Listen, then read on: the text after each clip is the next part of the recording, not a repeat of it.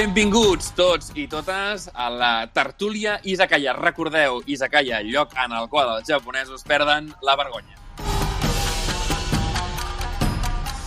I a la tertúlia, a la tertúlia d'aquesta setmana volíem parlar-vos de filosofia japonesa. I és que amb la, amb la Montse Crespin, amb la Montserrat Crespin, eh, ja fa molts programes que tractem diversos aspectes d'aquest crisol cultural que és el Japó i la seva cultura i la seva filosofia.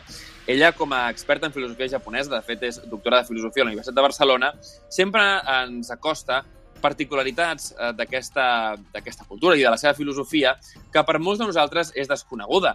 Amb ella hem parlat del moviment també feminista al Japó, eh, hem parlat de la potència del sintoisme al Japó, però avui volem fer una repassada a com ha anat evolucionant aquesta filosofia Sofia, des de les influències xineses que arribaven uh, ben aviat a partir del segle VII o VIII, i ella em corregirà si és així o no, les seves arrels xintoistes i uh, la modernització del Japó que va arribar al segle XIX amb els estudis uh, occidentals i de més fins a arribar al dia d'avui. Benvinguda, Montse, què tal? Com estàs? Molt bé, Ramon, gràcies per convidar-me i, en fi, no, per intentar parlar de d'aquesta història filosòfica tan impressionant. Clar, una de les coses que sorprèn moltíssim abans d'entrar, diguéssim, amb un repàs, diguéssim, més cronològic, és com és que els japonesos han estat capaços de conservar tant i també aquesta identitat mm, filosòfica, que d'alguna manera podríem dir que es veu molt a la seva forma de comportar-se. Potser molt més que la resta del món, on cada cop més s'està homogeneitzant doncs, la, la cultura i, i la filosofia, no? Mm. Bé, de fet, és un, és un tòpic, no? Es parla del, del Japó amb aquest contrast, no?, que es diu, no?, tradició i modernitat, no? Uh -huh, eh, uh -huh. Certament, eh, com a qualsevol altre territori, doncs el Japó té una, una història, diguem-ne, si voleu, intel·lectual, sí? Després uh -huh, ja parlaríem uh -huh. del concepte filosofia, que, en fi, l'arrel és, és, és europea, no?, ve del, ve del grec. I sí que ho han, uh -huh. ho han mantingut però, però clar, amb totes les transformacions, no? És a dir, uh -huh. hi ha la metàfora, per exemple, doncs això, no? d'un arbre eh, en el qual doncs, eh, tens les arrels que es mantenen, no? que mantenen viu no? el, el que és aquest arbre, si vols, de la filosofia no? japonesa, uh -huh. però que hi ha contínuament doncs, una irrupció, no? una irrupció que va modificant, que va transformant, que va donant, de fet, uns, uns fruits nous també, no? amb el llarg del, del temps. És a dir, el Japó sí té aquesta particularitat, però tampoc no és tan, tan diguem, eh, específica, no? sinó que passa doncs, amb uh -huh. qualsevol història intel·lectual que un miri una miqueta no? amb, amb interès. Mm? Uh -huh. Ens situem d'alguna... perquè en algun moment hauríem de començar. Uh, què, què seria més o menys el moment en el qual um, el Japó comença a tenir una identitat cultural, per dir-ho així, no pròpia? Vora el segle 3, 4, que comença a, a néixer el tema del Shinto o, o, o en quin moment ho trobem, això? Clar, no, el que passa és que primer hem de pensar, doncs, abans del vocable, no? abans del concepte Shinto, uh -huh. el que tenim al Japó, doncs, és d'una banda, doncs, tot un, un pensament que diríem basat en la mitologia, basat uh -huh. sobretot en una perspectiva molt clara animista. Mm? Això uh -huh. no passa només al Japó. Passa tot el món, no?, en realitat. Clar, i és aquesta idea, per exemple, no? molt, molt maca, no? de la idea del kotodama, no? aquesta expressió uh -huh. de, de totes les coses que formen part del món i que s'expressen, sí? és aquest esperit uh -huh. de les paraules. No? Uh -huh. Després, quan apareix el vocable Shinto, és per una necessitat de diferenciar. És a dir, uh -huh. es necessita diferenciar el, el que és el, el camí dels kami, no? que és el Shinto, uh -huh. del que és justament l'entrada, l'entrada en aquest cas, doncs de, del que és el, el pensament, sobretot el, el budisme. Uh -huh. És a dir, posem un concepte perquè ens serveix per diferenciar sí? el que és el camí dels déus, el camí, del uh -huh. que és el camí del Buda o la via del Buda. Uh -huh, uh -huh, I aquí, uh -huh. certament, ho podem posar doncs, en el segle, en el segle eh, al voltant del segle VI, no? sobretot quan, quan comencem a veure el que són les, els textos, no? el Kojiki, el Nihon Shoki, no? aquesta necessitat de, d'una uh -huh. banda, d'una forma escrita a les, a, al que són les formes mitològiques uh -huh. i, i d'una altra aquesta diferenciació, sí? sobretot eh, envers el, el budisme. Mm? Uh -huh, -huh. Llavors, eh, diguéssim que aquestes tradicions eh, eh, animistes o xamàniques eh, que després acaben dient-los dient xintoisme, eh, tenen una força important al Japó, però no és una, una, una concepció unida, diguéssim, de, del Japó en si, sinó que és més aviat un tema de, de, de pensament i de folklore molt regional, no? Mm, jo no ho diria d'aquesta manera, el que uh -huh. passa mhm. que és el, és el previ, sí? hem de parlar uh -huh. també de la, de la idea d'aquesta història, no? Quan tenim documents? Clar, tot, uh -huh. tot això que, que, sobre el qual no tenim documents, el que va és conformant doncs, el que les comunitats humanes, no? És a dir, uh -huh. Uh -huh. Eh, com eh, aquestes col·lectivitats doncs, tenien una necessitat que té no? aquesta dimensió, si vols, jo no diria xamànica, sinó eh, necessitat d'explicació, sí? d'explicació del que t'envolta, de la naturalesa. I això va, sí que van sortint després la idea aquesta d'unes un, deïtats, no? protectores, uh -huh. Uh -huh. eh, etc. Clar, això es va mantenint però es va transformant i es transforma justament en el moment en què ho encaixem no? amb el que és l'escriptura i sobretot el que et deia, uh -huh. eh?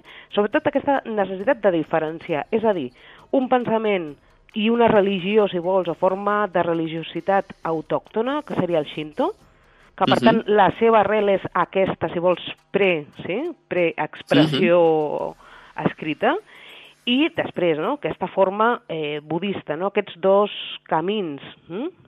Uh -huh, que el que van és conformant després doncs, eh, també una conflictivitat. Ens faltaria, evidentment, parlar de què? Del que és la influència del pensament xinès. Clar, Aquí tenim clar, el confucianisme i tenim el daoisme eh, també, sí, de, de, manera, de manera clara, que també conflueixen, com no pot ser d'una altra manera, en aquest, eh, en aquest període que estem parlant. Mm?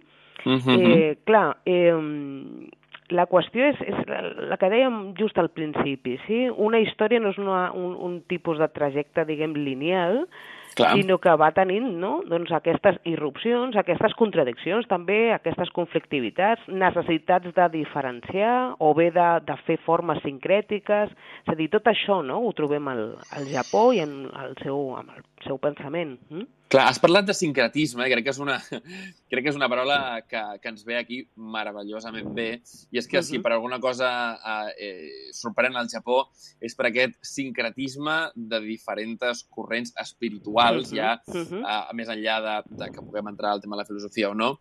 Eh, fins i tot eh, que en un moment determinat, de, de, quan es parla a vegades no? del, del Japó a partir del segle VII, es parla del budisme shinto, que és una cosa així com estranya uh -huh. i que veiem a molts santuaris shintoistes i igual a, a, a temples budistes, doncs cada cop i volta hi ha un element de l'altra religió, no? Jo recordo el, el, a, a Koyasan, allà on està el, el mausoleu a Kobodaishi, que just darrere, diguéssim, del gran mausoleu budista, del budisme Shingon, el seu, el seu, bueno, el seu creador, no? Uh -huh. Darrere justament hi ha un pavelló, eh, de, un pavelló intra, intermig entre el mausoleu i, una, i un uh, santuari xintoista. I uh -huh. comentaven doncs, que allà era el lloc on es reunien eh, els, um, els màxims exponents de cada un dels moviments tant de, de, del xintoisme d'aquella regió com, com del budisme per discutir sobre, sobre els preceptes doncs, en els que podien estar d'acord o no. no? Curiós uh -huh. que el Japó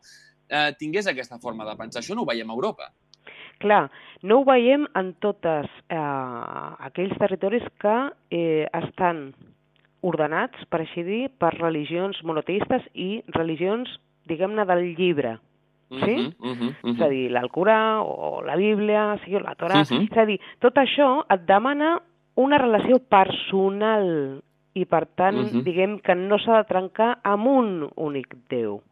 Clar, uh -huh. això és molt diferent amb el que són aquestes formes religioses on, uh -huh. per començar, no tenim un Déu amb el sí, sí. qual tu tens una relació, mm, et dic, no? profunda, personal, uh -huh. i per tant uh -huh. donar lleialtat, si volem no? explicar-ho d'aquesta manera, diguem, molt, molt més senzilla, no? per entendre'ns. Uh -huh. eh, I això possibilita aquest sincretisme, no? i aquestes formes, si vols, híbrides. No? Això em recorda, perdona, t'interrompeixo un moment, perquè penso que és una imatge que ens pot venir a la ment. -huh. um, recorda això una mica també a l'època helenista o hel·lenística, no? És a dir, en el qual sí, doncs, escolta, tu podies ser grec però podies adorar el, el, el déu tot dels, dels, dels uh, egipcis, doncs una mica hi havia no? aquest, aquest tot un revolutum de tot, oi? Sí, i unes transformacions també, perquè, uh -huh. eh, bé, el, el fet és que s'anaven com et diria, s'anaven intentant integrant sí? totes aquelles uh -huh. eh, formes socials, culturals, religioses, que estaven, no? o que confluïen en aquesta època hel·lenística, com molt bé has comentat. Clar, en el moment en el que irromp, no? i si parlem de la nostra història, el cristianisme, això va desapareixent. Però, clar, prèviament tens, prèviament tens el, el judaïsme, clar, això no entra en aquesta uh, cosmovisió, no? I aquesta uh -huh. visió no? de, de l'ésser humà amb la relació amb aquesta transcendència i amb aquest Déu, no? Amb aquest Déu uh -huh. creador, etc. No? De quina manera s'integren aquests pensaments que venen de la Xina? Hem parlat del, del budisme, hem parlat del daoisme, mm. de quina, i, del, i del confucianisme, evidentment, no? Uh, cadascun sembla doncs, que amb àmbits uh, uh, complementaris, però cadascú, diguéssim, té el, el, el, seu, el seu àmbit. Um, mm -hmm. Com, com s'integren al, al Japó i com afecten a, la, a, a, a aquesta, aquesta com de filosofia, de filosofia japonesa? Mm -hmm. Uh, la, la qüestió del confusionisme és clau, sí? I és clau per uh -huh. què? Perquè hi ha tot un rerefons que seria eh, normatiu, eh? Per així uh -huh. dir, el, el que és, no? Les ensenyances de Confuci eh, tenen una, un, una virtut de cara al que és la dimensió ètica i sobretot política, sí? l'organització uh -huh. política del que, del que seria, doncs, en aquest cas, no? el, el, aplicat no, al, al Japó. Per tant, serveix de manera molt clara amb aquesta, amb aquesta dimensió política. El tema del budisme sí que ens introdueix una dimensió més de religiositat uh -huh. i, de fet, és interessant que introdueix, i això ho, duen, ho diuen els especialistes, no? el Ministeri Intel·lectual, i, i em ve al cap les referències de Ienaga Saburó, quan diu que el budisme el que, el que fa és introduir un pensament negatiu i fa el paral·lelisme, mm. molt curiosament, amb el cristianisme. Mm -hmm. Justament, aquesta negativitat que no existia, no? segons Ienaga, amb el que justament és el Shinto. El Shinto seria més una dimensió afirmativa, sí? si volem, vitalista, hm? uh -huh. en aquest sentit afirmatiu de la vida. No? El budisme introdueix aquesta altra dimensió i, per tant, doncs, en fi, no? eh, té, un altre, té un altre component.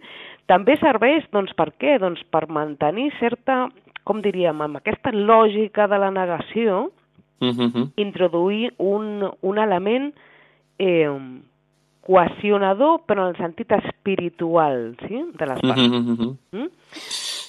És com, I, com al cap d'any, és una cosa curiosa, a final de l'any, que, que, que el Japó celebra, diguéssim, el, el xintuisme és l'1 de gener, per dir-ho d'alguna uh -huh. manera, i el budisme ho celebra el, el, el 31 de desembre, Clar. i fan no, Clar. cent, i pico, cent i pico campanades que jo els vaig preguntar, això què és? No, això és per l'expiació dels cent i pico pecats que hi ha dins del budisme. Dic, dic com? I quants això. pecats teniu? Diu cent i pico. Dic, home, però si els catòlics, en teoria, només en tenen, en tenen eh, no, set pecats capitals. Com, com, com, com arribeu a cent i pico, no? Doncs justament, justament, has donat uh -huh. la mhm. clau, no?, amb aquest exemple. El budisme té aquesta, no?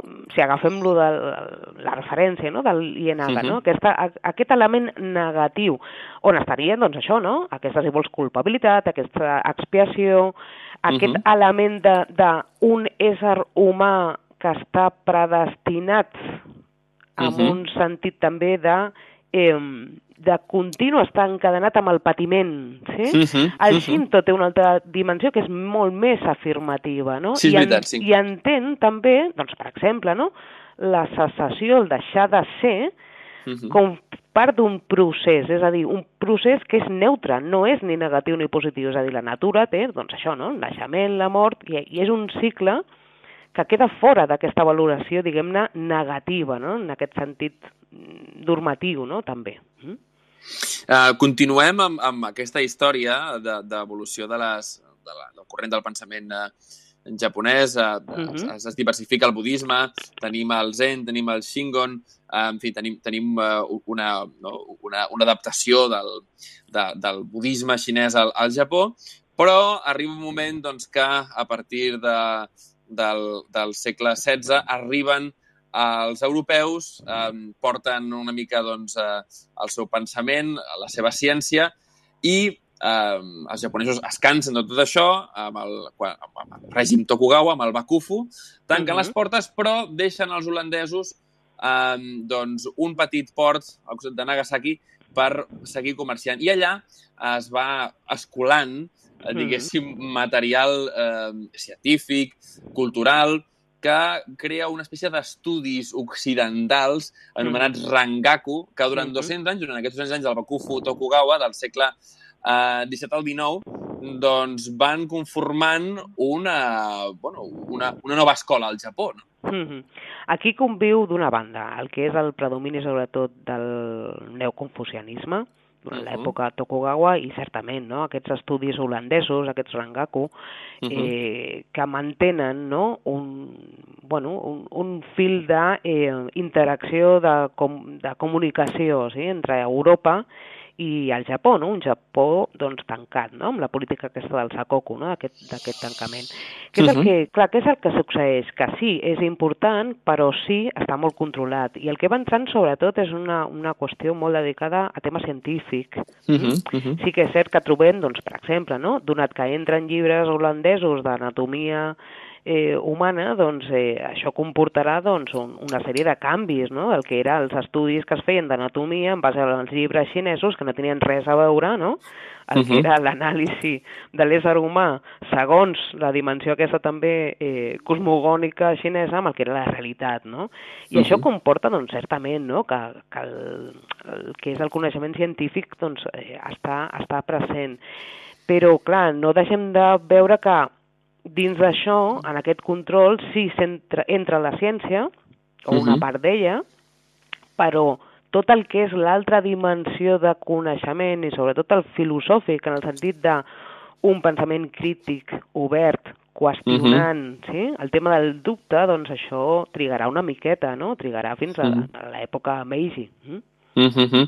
De fet, veiem al final d'aquesta d'aquesta època Edo, d'aquests 200 anys de, mm -hmm. podríem dir-ho, d'autarquia, eh, com eh, hi ha un, un cert descontent amb el govern i sorgeix un pensament mm -hmm. curiós eh, que mm -hmm. sembla doncs, part d'una onada en tot el món a resposta, diguéssim, al colonialisme europeu mm -hmm. i, a, i a altres moviments, eh, que és aquest nacionalisme japonès que comença amb el Son no Joi, que era aquest reverència mm -hmm. a l'emperador expulsa els bàrbars, no? Mm -hmm. Japó eh, signa eh, eh, una sèrie de, de contractes comercials amb els Estats Units, amb, amb la Rússia, a Anglaterra, i eh, això enfada a certs poders locals que eh, bé, donen ales amb aquest fervor nacional que acaba mm -hmm. derrocant el, el, el, no? la dictadura militar dels Tokugawa. Mm -hmm. Quina força té aquest, aquest nacionalisme japonès que neix en aquest segle XIX? Clar, eh, primer hem de situar que això, justament, eh, conceptes que són capdals i que ho seran eh, també al segle XX, com el tema del kokutai, sí? aquest cos uh -huh. nacional, sí. que és una idea, no? aquest germen, diguem, nacionalista, ho has explicat molt bé, passa al principi del segle XIX. Principi del segle XIX que està demarcant el que seria la gran divergència, sí, el canvi no, en el món. No? L'eix passarà de manera claríssima allà el que són les potències europees, en particular Anglaterra i, i França. Mm? Uh -huh. I Estats Units, clar, està començant, sí? Clar, de clar, clar, clar. De, encara sí, sí, Estats sí. Units no és potència, sinó que és, és, en fi, és una nova... És emergència. És, un, sí, és un nou estat, no? sí. Doncs, eh, clar, això comporta que hi ha d'haver una reacció, i certament una manera és tornar i posar al centre no? la figura de l'emperador, però ja agafant no? aquesta dimensió política. Uh -huh. Tot això madura i uh -huh. madura de manera clara, sí, amb la restauració Meiji, la restauració, per tant, de, de l'emperador, però sobretot després el que és aquesta forma constitu constitucional que se li dona, que és, un, uh, és una qüestió d'aquesta modernitat on té aquest cap d'estat, que és l'emperador, uh -huh. té unes funcions polítiques claríssimes i centrals, no? Uh -huh. I, va, I va conformant aquest nacionalisme, però fixem-nos, a la vegada això està passant a Europa també segle XIX és el segle dels nacionalismes, és el uh -huh. segle de eh, territoris que passen a ser reconeguts en la seva identitat eh, estat nacional. I, i, bueno, i el Japó forma part també d'això, no? d'aquesta modernitat que porta doncs, a, a aquest nacionalisme que després el que passa que es va fent encara molt més, eh, diguem, agressiu, sí? Es parla ja al segle XX d'ultranacionalisme, no? No és només reconèixer una cohesió nacional de territori, cultura, llengua, sinó és una dimensió doncs, eh, excloent, no? si podem dir-ho d'aquesta manera. I tot això, però clar, va passant o comença en aquest segle XIX i, i aquí tenen molt a veure també els, els pensadors, perquè tenim, primer, que la filosofia que irromp aquest segle XIX és el liberalisme. El liberalisme és la filosofia d'aquell moment, uh -huh. però que justament aquest liberalisme el que dona és els elements per una reacció que diríem conservadora, no? I aquí sí. és on entra després tot aquest aquesta ideologia eh, nacional, no? o nacionalista, uh -huh. millor dit. Mm? Uh -huh. uh, continuem perquè, clar, ens deixes a les, a les portes doncs, com, com tu dius, d'una època convulsa, que va ser el començament del segle XX, en el qual doncs, el, el Japó va dir, escolta, uh, jo mm, començaré a expandir-me. Eh? El Japó es comença a expandir uh -huh, uh -huh. Eh, i just en aquest període que, que se l'anomena moltes vegades eh, imperial, uh -huh. eh, hi han grans noms com Inoue Tetsujiro, eh, Miyake Setsure, Nishida Kitaro, grans noms de la filosofia del pensament japonès doncs, uh -huh. que, que, que existeixen en aquella època, que neixen en aquella època eh, i que i que comencen, doncs, d'alguna manera, amb l'escola filosòfica també de Kyoto, a, a tractar, doncs, ja temes de la filosofia europea, no? La filosofia europea comença a tenir un, un lloc a, al Japó. Bueno, l'acadèmia filosòfica l'hem de posar una miqueta abans, no? És a dir, una uh -huh. part de, del que comporta Meiji és, és el fet d'introduir eh, doncs, eh, sistemes d'educació com són les universitats, no? Uh -huh, que, que el, uh -huh. Justament no? els que conformen doncs, a, a aquest col·lectiu d'intel·lectuals Meiji han visitat Europa, han vist les universitats i llavors això es trasplanta no, al Japó. Llavors comença doncs, justament a explicar-se la història de la filosofia europea en aquestes universitats, llavors tenim primer doncs, els que són els pioners de l'Acadèmia Filosòfica. Aquí seria Inoue eh, Tetsujiro o uh -huh. Inoue Enryo, no? Són com la primera generació. També, doncs, en fi, no? Tenim a Nishiamane, que és el que fa un, un, un esforç impressionant per la qüestió conceptual, no? és a dir, agafar conceptes que tenen una, una història a Europa i portar-los al japonès, no? perquè no existien, no? per començar filosofia, no? Tetsugaku. A partir d'aquí, d'aquesta primera generació, surt aquesta segona, on la qual, en la qual ja hem de situar, per exemple, Nishida Kitaro. Uh -huh. Nishida ja és algú que ha estudiat filosofia a la universitat, que ha tingut aquests professors, que li han transmès d'una banda el que és la història, sí? o el que ells han, han entès no? en tan poc temps de la història de la filosofia sí. a Europa, i el que fa és, a més a més, tractar d'integrar, i tornem a allò del sincretisme, el que és doncs, el, el, el, el fons eh, filosòfic eh, autòcton, eh, per així dir, sobretot en el cas del Nishina, eh, la qüestió del budisme. I li dona al budisme, per exemple, una tonalitat filosòfica que el treu també del que era, doncs, no sé, estudiar les, eh, les escriptures no? o els textos. Uh -huh, uh -huh. Li dona una, si voleu, ho, ho modernitza i ho obre també cap en fora, no? Clar, Nishida és japonès, Nishida de fet no va sortir mai del Japó, però Nishida no parla pel Japó. Nishida està en diàleg amb el que és els problemes filosòfics del moment, no? de principis del, del, segle, del segle XX. I, i, i aquí està no? la, seva, la seva potencialitat com a filòsof, no? No és només algú que escriu pel seu context, sinó és algú que està molt, molt assabentat dels problemes filosòfics, que està en diàleg continu doncs, amb, amb el que està passant a Europa, o al context doncs, també, no? podríem dir anglosaxó, no? també als Estats Units, en el sentit de que, per exemple, ell es basa moltíssim no? en el pragmatisme de William James, no? Uh -huh. És a dir, tot això és aquesta segona generació, sí? La primera ha estat divulgativa i el que ha fet és tractar d'entendre la filosofia europea i, i traspassar-la a aquestes aules i formar aquests nous pensadors i el Nishida ja és, no? Ja, ja diríem, no? Es diu d'ell que és un pensador original, en el sentit que va més enllà de divulgar o d'entendre no? aquesta filosofia eh, europea. i dona, de fet, i ho has dit també, no? eh, dona nom com a alma mater no? el que és l'anomenada la, la, escola de Kyoto, no? que podríem, uh -huh. podríem discutir molt si és una escola i podríem discutir molt eh, allò que es diu que tenen els pensadors al voltant, no? de la constel·lació al voltant del Nishida en, en comú. Mm? bueno, moltes vegades es vol, es vol replicar no, l'escola de Frankfurt, l'escola de tal, no? i es vol, es vol la, la marca a vegades és, és molt important. No oblidem que, que el màrqueting al final moltes Clar. vegades viuen de tot, no?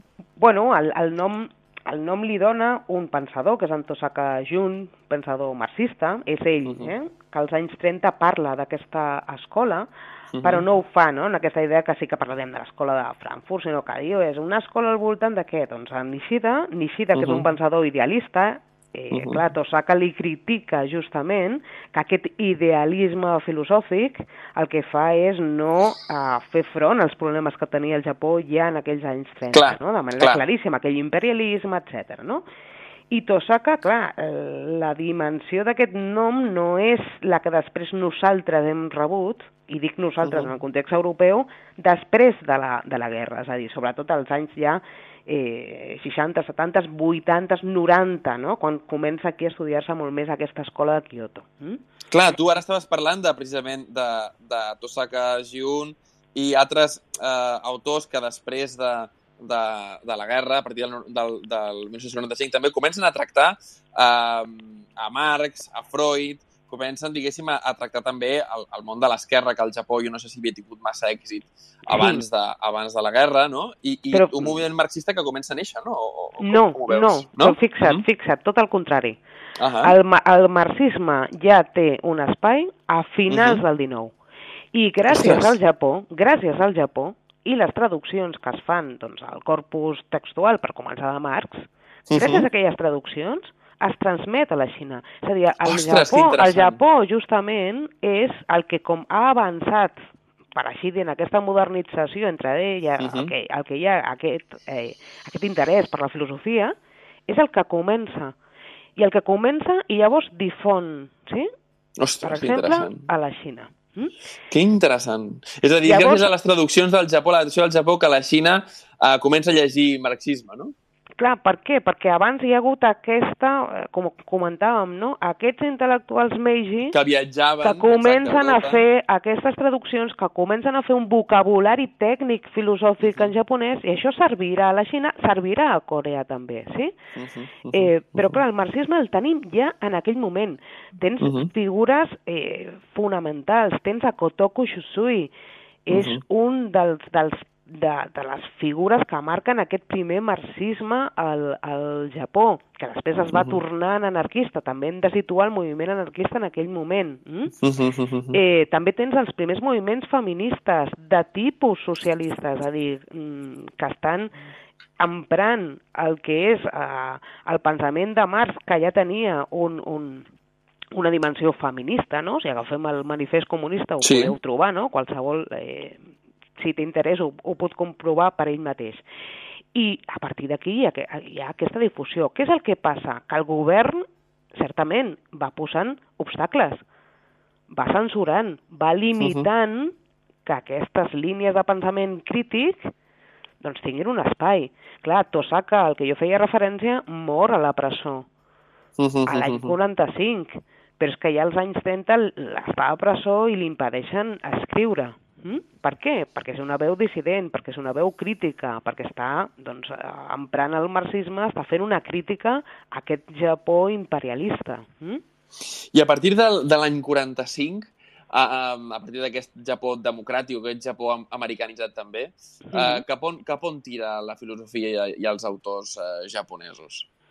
Una cosa que, eh, que tu has comentat, però sense aquest previ, no? que hem dit dels uh -huh. primers moviments marxistes, però que tens uh -huh. tota la raó, és que tot el, que ha estat silenciat abans torna. Uh -huh, per tant, uh -huh. tenim, doncs això, no? anys 50, anys 60, un predomini sí? a l'acadèmia del que és el, el marxisme o els estudis marxistes. Uh -huh. A la vegada tenim també el que? Doncs un existencialisme, no? el corrent existencialista serà també molt, molt important en aquell, en aquell moment i, sobretot, en els primers temps, una reflexió de què ens ha portat a arribar aquí. Uh -huh. És a dir, una filosofia que diríem de postguerra, sí?